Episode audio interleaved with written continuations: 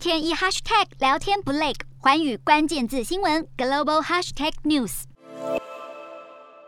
夕阳下，阵阵烟雾袅袅升起，但这不是炊烟，而是印度新德里垃圾掩埋场失火所传出的刺鼻浓烟。眼看已经闷烧超过一个星期，居民呼吁当局有所作为，尽速扑灭火势。印度近期多地遭到热浪袭击，原本五月才进入夏天，今年猛暑更是提前报到，不但三月就连日高温，四月新德里更创下一连七天气温都飙破摄氏四十度，人人直呼冻尾雕，还有民众干脆跳下水消暑。热浪不止导致部分省份宣布学校停课，在最富裕的马哈拉什特拉省。三月以来就通报至少二十五人热死，也让电力供应压力山大。然而专家警告，气候变迁恐造成当地热浪发生更频繁，持续时间也将更长。无独有偶，极端天气也发生在美国多地，不止德州民众直击巨大的龙卷风肆虐，景象从远处都令人震撼。新墨西哥州也有野火威胁，当地居民更被迫紧急撤离。美国西南部今年的野火季不但来得更早，范围也更大，野火肆虐的面积已超过去年同期的两倍。更有研究警告，极端天气将导致全球 GDP 在二零五零年前损失多达百分之四。